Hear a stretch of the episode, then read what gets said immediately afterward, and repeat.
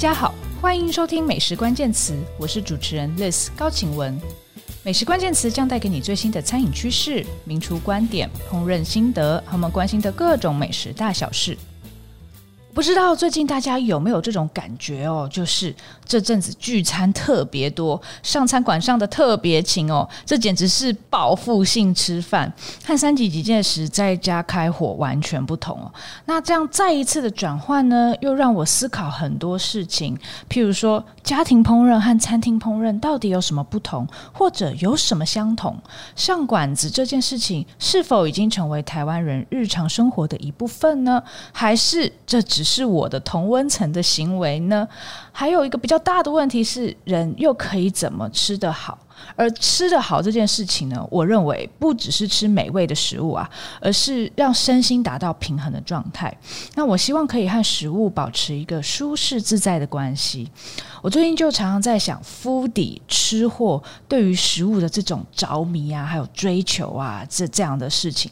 所以一时之间有有点有感而发啦，就简短跟大家分享一下以上的心得喽。那本周带给大家以下餐饮消息，包括 David Chang 又出新书了。这次他要教人在家做饭，不看食谱。还有，我不知道大家有没有坐飞机的需求了。飞机内用餐风险还是很高哦，怎么做才安心呢？另外，洛梨是不是不永续呢？英国有餐厅呼吁洛梨的替代品。最后，要来看看安东尼波登的新加坡熟食中心，终于可能在纽约实现了。详细内容请继续收听。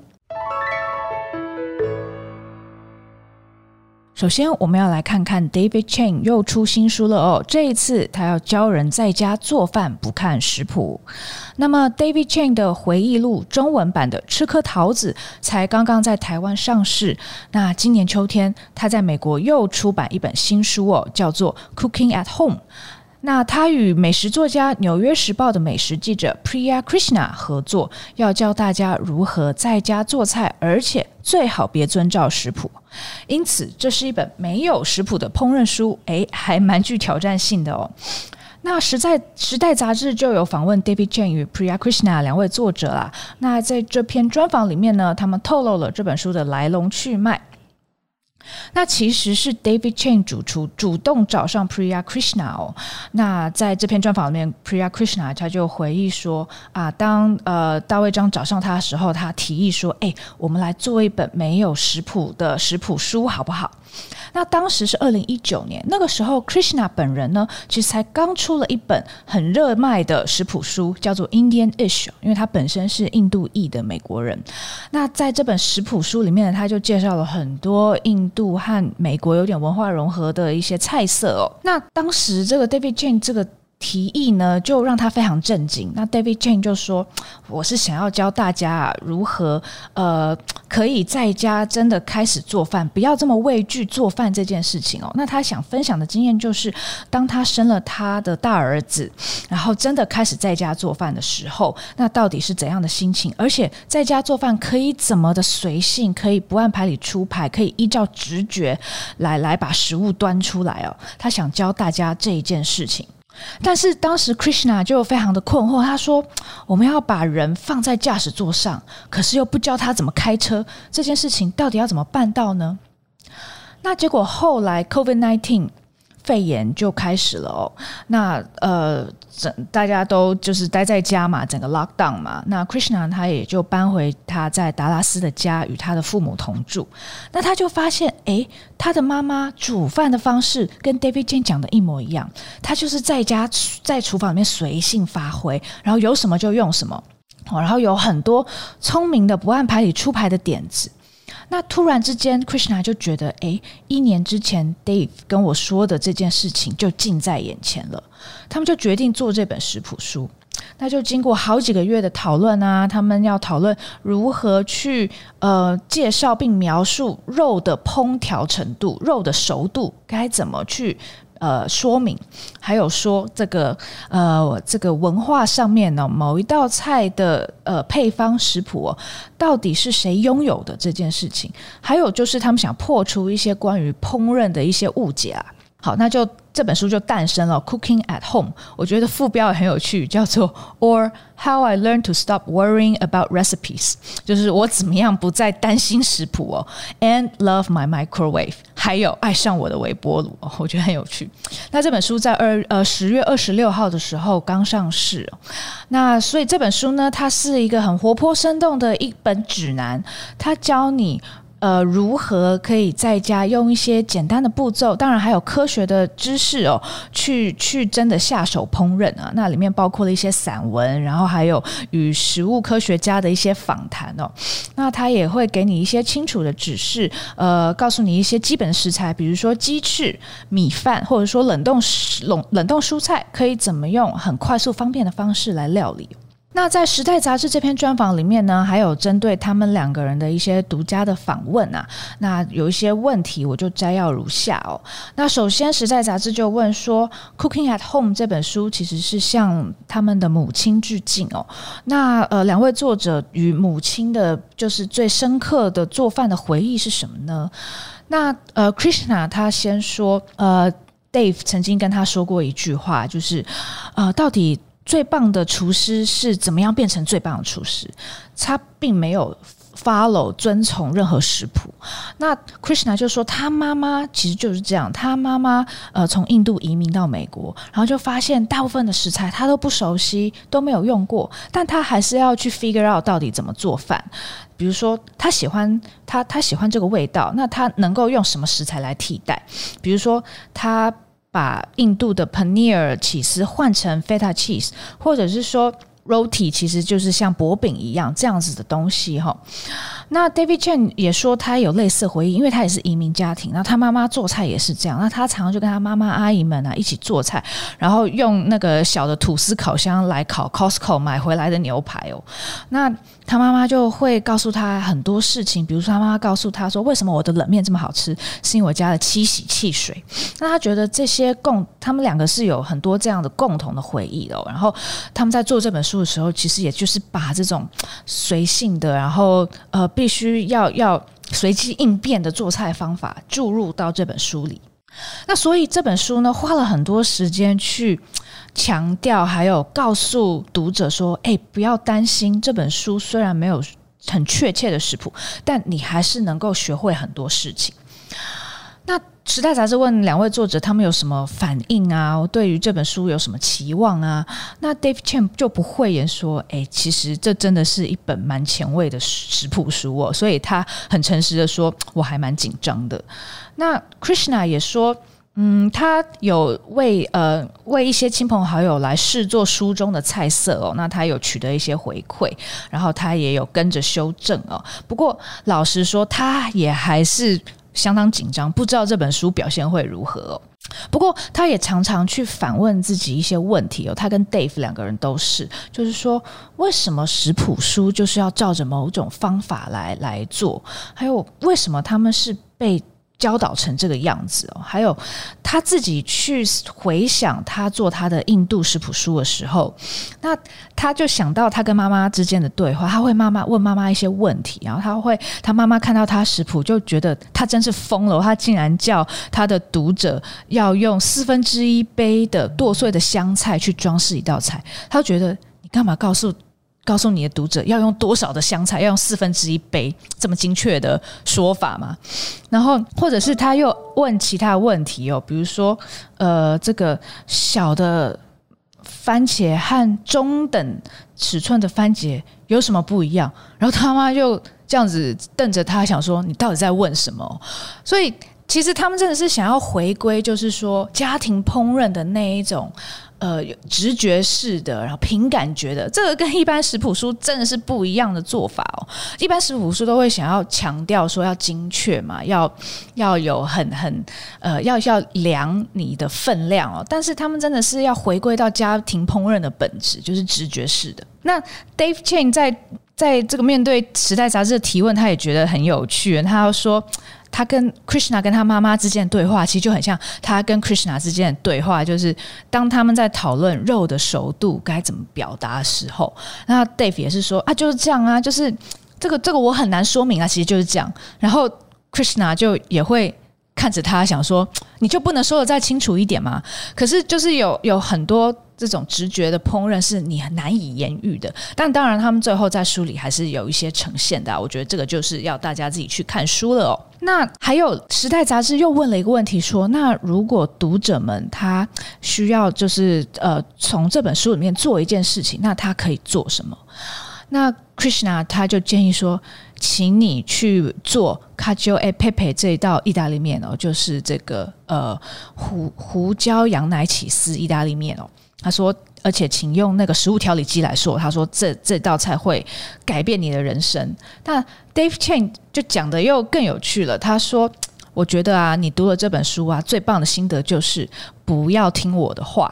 就是说，你他希望你读了这本书以后，然后把这本书都丢掉，就是真正是用你的直觉，还有你已经配备的烹饪知识去料理。”那其实，在这本书还有一个重点，就是他们引用了很多不是他们自己文化的食谱哦。那其实这在美国就是一个问题啦，就是说，因为他们是一个多元文化融合的国家，那就会有这种 ownership，就是说会不会有文化挪用的问题？还有就是，到底谁拥有某一种菜色的诠释权？哈，那面对这个问题，呃，Krishna 就说。呃，他们其实也在思考，那究竟是谁赋予他跟 Dave 去诠释墨西哥玉米汤，或是佛越南河粉哦？那如果说他们要把他们的诠释放在这本书里面，怎么样做才是更负责任的？那其实。对他们来说，他们在这本书里的做法就是，几乎每一道食谱，他们都给你一份书单，就是说，读者，如果你对这一道菜或是这一种料理有兴趣，那请你去看这些由真正的专家写出来的书。哦，我觉得这个做法就蛮好的，也是很棒的参考资料。那呃，Dave Chang 他面对这个问题，他是说，呃，他他希望他的读者哦，看了这本书之后呢，就不要再。一直使用这本书，他认为这本书只是一个垫脚石，让呃或是一个起点，让人们开始去寻找某一道菜它背后真正的 authorities，真正的权威，真正的 authenticity，有真正的那个文化的真实性哦。正宗或是正宗道地这一件事情哈，那这又谈到另外一个问题啦。时代杂志就问他说：“问问 Dave 说，那呃，你你认他曾经当他年轻的时候，刚开始学专业烹饪的时候，他认为他表现得并不好，因为当时好的标准其实是跟随着欧洲的标准哦。那现在 Dave 他又怎么样去突破这样子好的欧洲的标准的期待呢？”那 Dave Chang 他就提到一个例子哦，他要说，当他还在烹饪学校念书的时候，那那时候他刚刚从日本回来，他曾经在日本打过工哦，在拉面店啊、饭店里面打过工。那那时候他从日本回来，然后进入烹饪学校，他当时教的都是法国菜嘛，欧洲的烹饪方法。那他就问他的法国老师说：“嗯，我们能不能用猪肉来做高汤？”然后他老师回答说：“猪肉高汤是给野人吃的。”那他说，当时他的法国老师并没有任何不好的意思哦，他就是这样子被教的。但是，当你后来去看人们多么的喜欢拉面的时候，你就会觉得他说的怎么可能会是正确的呢？所以他就觉得文化的真实，文化文文文化真实的面相哦，尤其是在食物里面哦，其实常常是需要被挑战的。如果一样食物是好的，为什么？如果有些事情是不好的，那又为什么？他会给你更多同理心来去欣赏和你不同的人、不同的文化吃的所吃的食物。那 Krishna 他作为印度裔美国人，在美国长大，他其实也有同样的这样的困惑。他说：“呃，他他。”目前虽然是美食记者，身在这个餐饮产业里面哦，但是他从来没有真的去餐饮学校上过课，所以他没有那个正式的法国菜的法国厨艺训练哦。那所以他他其实自己对于这一点是有点自卑的。那当他开始写食物的时候，他常常会用呃另外一种。表达方式来去说明他的印度菜，比如说，呃，他会说，呃，dosa 其实就是像可丽饼一样，然后 roti 他就会说这是印度式的 flatbread，印度式印度式的呃薄饼。然后呃，他说这样子用欧洲食物来替代这件事情呢，他就是是是其实是他一种自己感觉劣势的一一一一种不自信的来源哦。那后来他才发现说，其实有很多人跟他一样是这样长大的。那那现在他就觉得说，他希望可以把他自己的文化真正表现出来哦。那我觉得这本书应该会很精彩啦！我查了一下，《Cooking at Home》它的精装本定价是三十五美元，那在 Amazon 有打折哦，现在是二十三美元哦。那当然，如果你买 Kindle 就更便宜，而且马上可以到手哦。那我再考虑一下，我要不要买 Kindle 哦？因为其实我还是蛮想要那个精美的精装本哦。那嗯，我在想要不要直接向 Amazon 买呢？还是台台湾会不会有成品？比如说成品书店会进口哦？那总之，我觉得这本书应该是蛮实用的，而且也呼应我开头讲的，就是到底家庭烹饪跟餐厅烹饪有什么不一样呢？也许家庭烹饪这样子很随性的直觉式的烹饪，就是你知道某些原理，你就放手去煮吧。我觉得这这一点。倒是蛮吸引我的，那也推荐给大家喽。第二则新闻要来看看飞机内用餐风险高，而你可以这么做。大家是否想念坐飞机旅行的日子呢？那当然，台湾的国内线还是可以坐啦。飞出国就还只是少数人会做的事情哦。不过这则新闻要跟大家分享，假设你要坐长途飞机。机内用餐还是风险蛮高的哦。如果你不能忍受十二小时不吃东西，你又能怎么应应呢？那 Eater 就引述《华尔街日报》的一篇报道哦，指指出说，伦敦的格林威治大学呢，最近的一个医学研究指出，如果你在一趟十二小时的飞机旅途中哦，呃，用餐一个小时，就是这个用餐的这个服务是一小时的话呢，那你脱下口罩来吃饭，那你有。百分之五十九更高的几率哦，可能会染疫哦。那百分之五十九更高哦，相比于完全戴上口罩哦，都没有脱下口罩的人呢，你的染疫风险是高出了百分之五十九。那这是不是你值得冒风险呢？因为飞机上食物其实通常不会太好吃嘛。那又尤其如果他只是给你一些点心啊、坚果啊、三明治之类，你是不是要冒这风险脱下口罩来吃呢？那虽然现在我们对于 COVID-19 有更多的了解了哦，我们也知道是怎么样才能够避免染疫，并且现在也有疫苗了哦。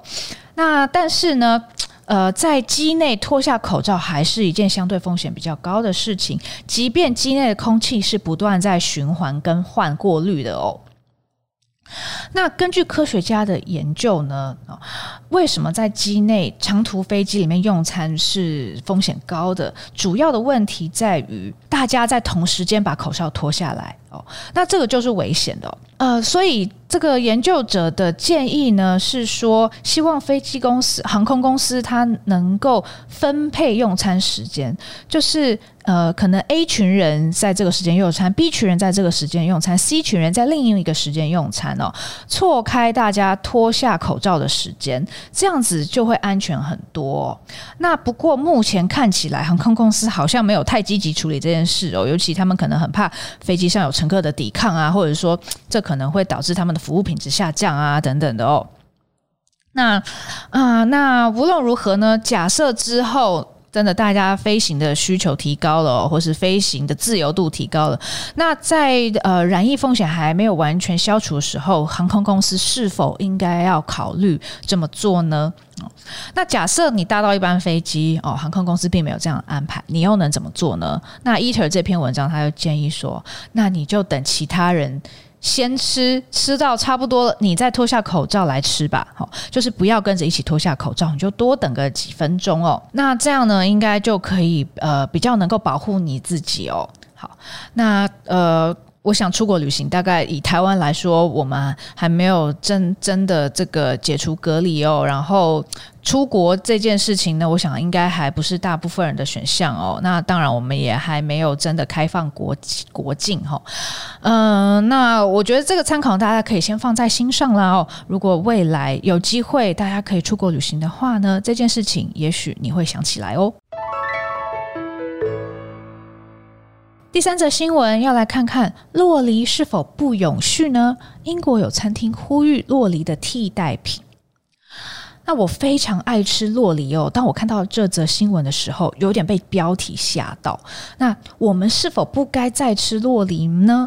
其实从中南美洲运输到世界各地，洛梨是很不永续的，碳足迹超多。那生产一颗洛梨也需要三百二十公升的水。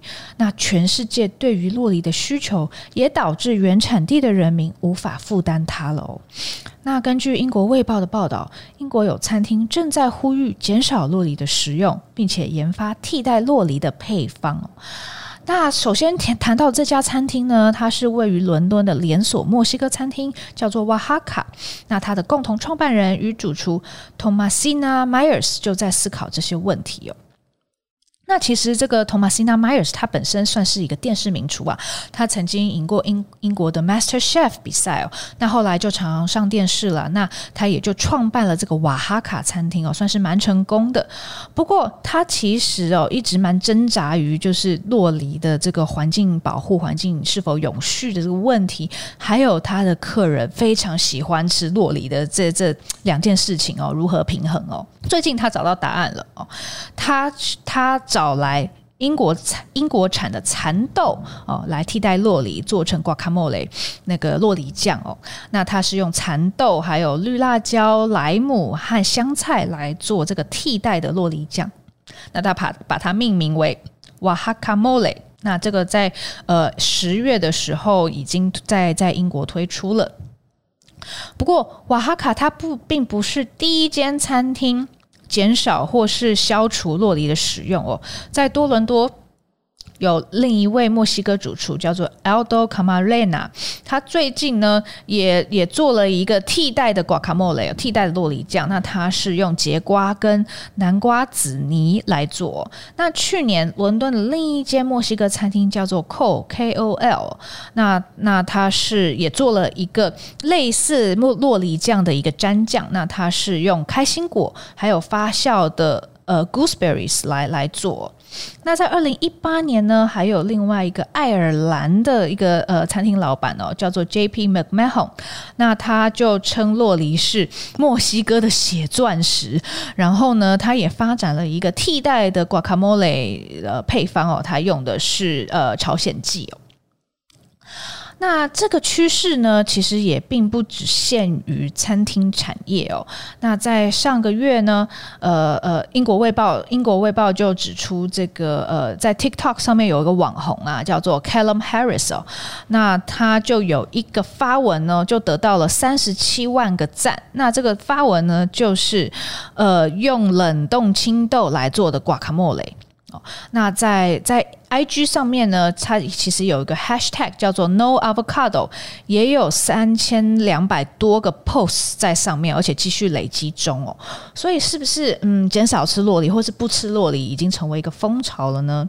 那《卫报》还有访问另外一个食谱作家哦，叫做 Bettina Capolucci Bordi，那他就说呢，呃。他原本住在西班牙，然后当他搬搬回英国的时候呢，他就决定要减少食用洛梨哦，因为他觉得洛梨真的就是碳足迹很多啊。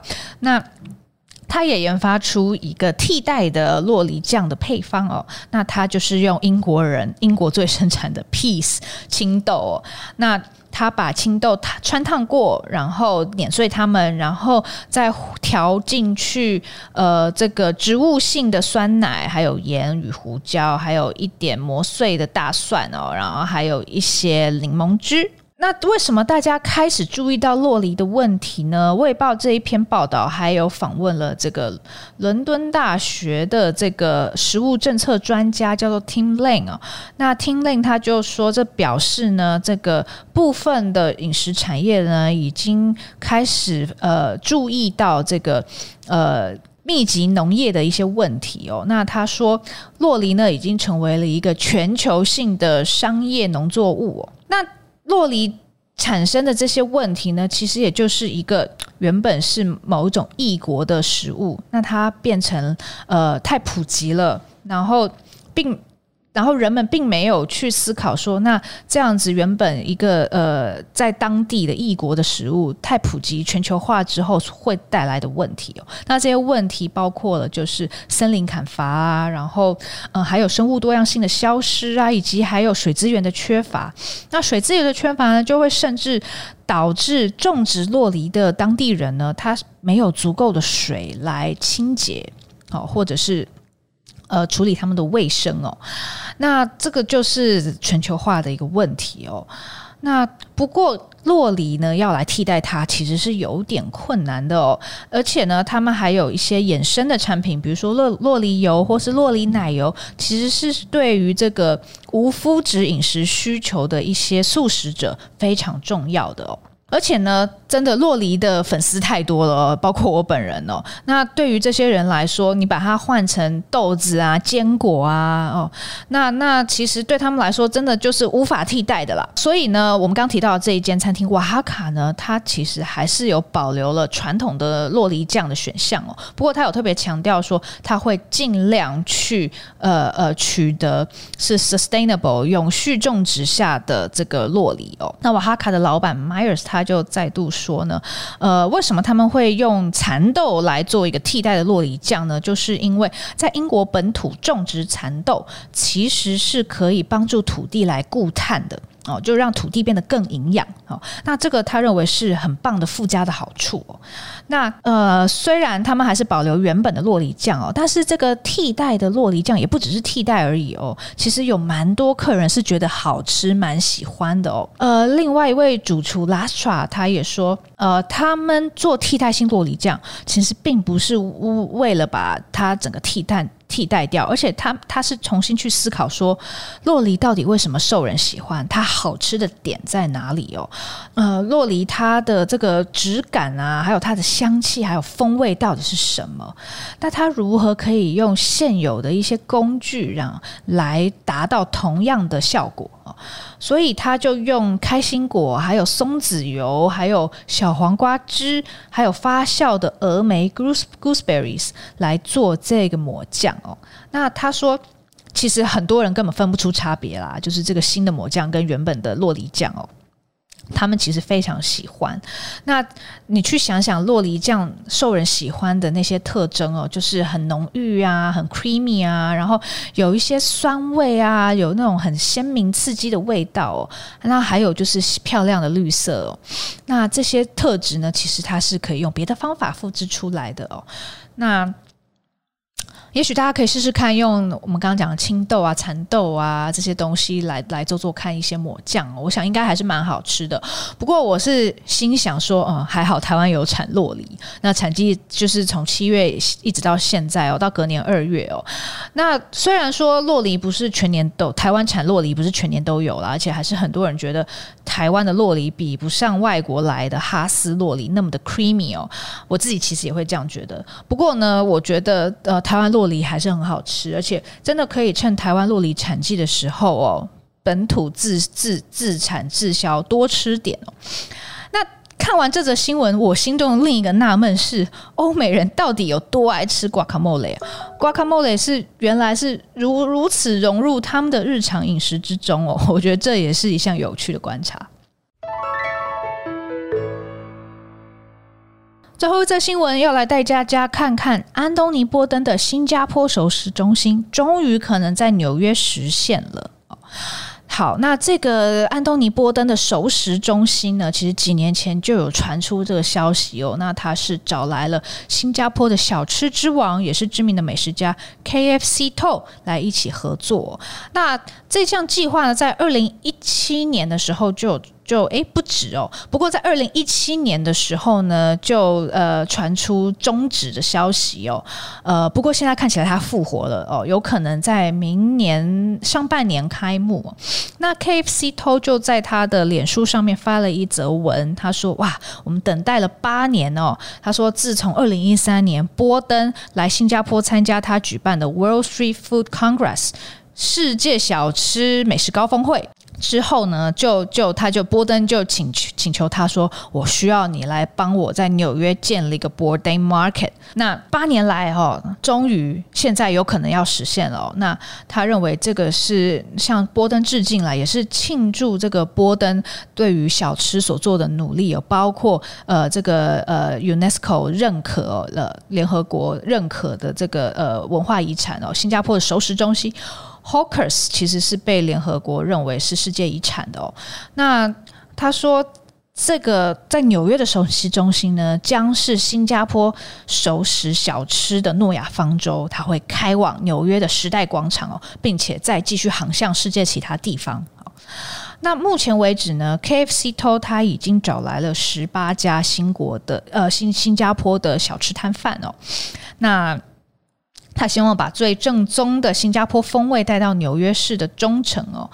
那呃，你可以吃到你在纽约可以吃到这个辣椒螃蟹啦，哦，还有这个蚝煎呐、啊，然后还有椰浆饭等等的小吃哦。那其中呢，呃，波登非常喜欢，还有应该算是他在新加坡的呃海南鸡饭初体验哦。这一家在这个 Maxwell Food Center 里面的阿仔海南鸡饭哦，也会加入这个纽约的熟食中心哦。那当然还有非常有名的龙凤海鲜酒家。这个辣椒螃蟹的创办创始店家哦的辣椒螃蟹也会在其中哦，那也包括这个 Fishball Story 的这个呃鱼蛋哦鱼丸也有在里面哦。好，那呃其实现在这个规模算是小很多了啊哦。那原本他们的计划是非常庞大，但因为一些。呃，租金的问题，还有地点的问题哦，就被搁置到现在。那他们就决定缩小规模，用一个比较实际可行的方式来打造这一个。在纽约的新加坡熟食中心，那未来会如何呢？我们会持续为大家追踪相关消息。也谢谢大家收听今天的节目。如果喜欢我们美食关键词，欢迎订阅、追踪并分享给亲朋好友，也欢迎留言给我们，更欢迎给我们五颗星哦。也请多多支持我们的网站 Taste 美食家和我的个人平台美食家的自学之路，脸书、IG 都欢迎追踪。大家下周见。